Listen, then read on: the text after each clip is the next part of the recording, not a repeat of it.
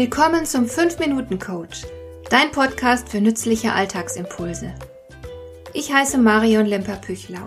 Als erfahrener Coach habe ich jede Menge psychologische Tipps für dich, mit denen du leichter durch den Alltag kommst, damit dein Leben ein bisschen einfacher wird.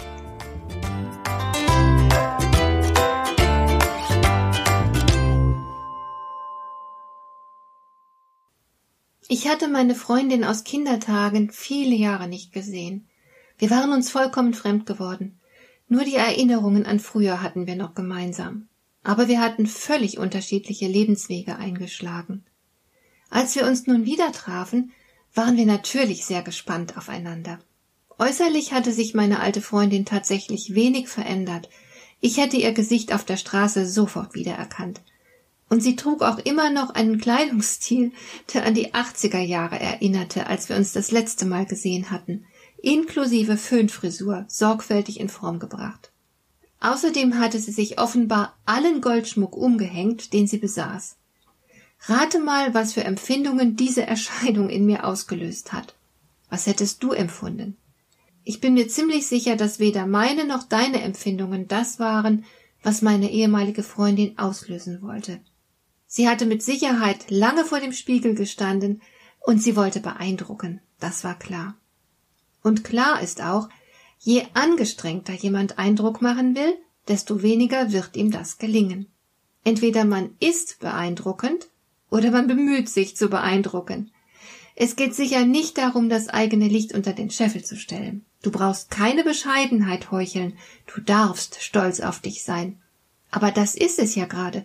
Wer stolz auf sich ist, der hat es nicht nötig, seine Leistungen hinaus zu posaunen. Wer mit sich im Reinen ist, der ruht in sich und legt es nicht darauf an, Eindruck zu machen. Er hat es schlichtweg nicht nötig. Und genau das spüren die anderen und sind dann tatsächlich beeindruckt.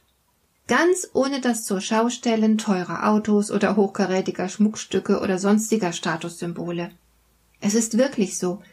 Wer wenig von sich hält und das zu verbergen sucht, der braucht Statussymbole. Wer hingegen selbst von sich überzeugt ist, kann gut und gerne darauf verzichten. Es ist ihm nicht wichtig. Vielleicht kauft er sich hier und da mal was Teures, weil er Spaß daran hat, aber nicht um andere zu beeindrucken. Ich denke in diesem Zusammenhang an einen englischen Lord, den ich mal kennengelernt habe. Er besitzt ein riesiges Landgut mit Schloss in Südengland und er hat eine gigantische Sammlung alter Autos. Seine Familie hat seit Generationen Autos gesammelt und all diese Oldtimer stehen nun in einem Museum auf diesem Landgut in Schlossnähe. Mein Mann wollte unbedingt dorthin und sich die Autos ansehen, und als wir vor dem Museum standen, war der Lord persönlich anwesend und zeigte den Besuchern gerade eines der Autos. Er war ein unauffälliger älterer Gentleman, freundlich und mit abgewetztem Tweedjacket. Er musste sich nicht herrschaftlich geben. Er war Herr über das Anwesen. Und genau das meine ich. Gib auch ein bisschen Acht bei der Wahl deiner Gesprächsthemen. Auch wenn du zufällig gerade in einer Lebenskrise stecken solltest, muss das nicht gleich jeder wissen. Denn was wird man über dich denken, wenn du allen erzählst, wie schlecht es dir momentan geht und wie sehr du dich über deine oder deinen Ex ärgerst, was man dir angetan hat und wie schwierig deine Lage aus irgendwelchen Gründen derzeit ist. Man wird dich natürlich als schwach und bedürftig wahrnehmen, als bemitleidenswert und als distanzlos. Willst du das? Persönliche Krisen bespricht man besser nur mit seinen engsten Freunden, seinem Therapeuten oder Anwalt. Auch deine Krankheiten besprichst du aus denselben Gründen mal lieber nicht mit Menschen außerhalb deines Familien- und Freundeskreises. Und sei auch zurückhaltend, wenn es um deine Träume und Ziele geht. Du musst nicht jedem auf die Nase binden, dass du planst, ein Buch zu schreiben oder irgendwann gern ein Haus in Neuseeland kaufen würdest. Einer Studie zufolge wird es sogar unwahrscheinlicher, dass du deine Träume wahrmachst, wenn du zuvor jedem davon erzählt hast. Und natürlich besteht die Gefahr, dass man dich als unrealistischen Träumer wahrnimmt und dich nicht recht ernst nimmt oder dass du letzten Endes nichts von all dem erreichst und als inkompetenter Spinner dastehst. Sei also zurückhaltend mit allzu intimen Themen.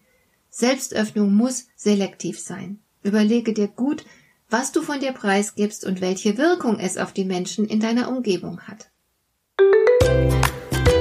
Hat dir der heutige Impuls gefallen?